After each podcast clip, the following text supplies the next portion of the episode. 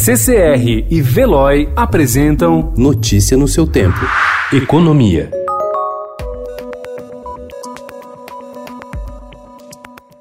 O governo aposta na compra direta pelo Banco Central das carteiras de crédito e títulos das empresas como forma de fazer com que recursos liberados pelo governo cheguem efetivamente às mãos dos empresários. No sábado, dia 4, o ministro da Economia Paulo Guedes reclamou que os recursos liberados aos bancos para ampliar o crédito no país estão empossados no sistema financeiro, ou seja, mesmo com medidas de estímulo como a redução do depósito compulsório, que são os recursos que as instituições financeiras brasileiras têm de manter no Banco do Brasil, o dinheiro não está chegando a quem busca.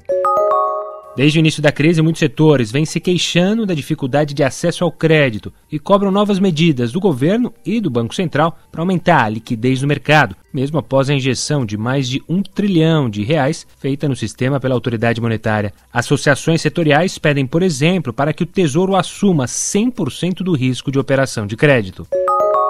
Envolvido na elaboração das medidas para enfrentar a crise da Covid-19, o secretário do Tesouro Nacional, Mansueto Almeida, o homem do cofre, diz que o governo está preparado para gastar mais se for necessário para proteger as pessoas em situação de risco. Mas avisa: se governante utilizar esse espaço para uma farra fiscal, poderá ter problemas no futuro com órgãos de controle e com seus eleitores. Para ele, não existe dinheiro de A ou de B na ajuda da crise.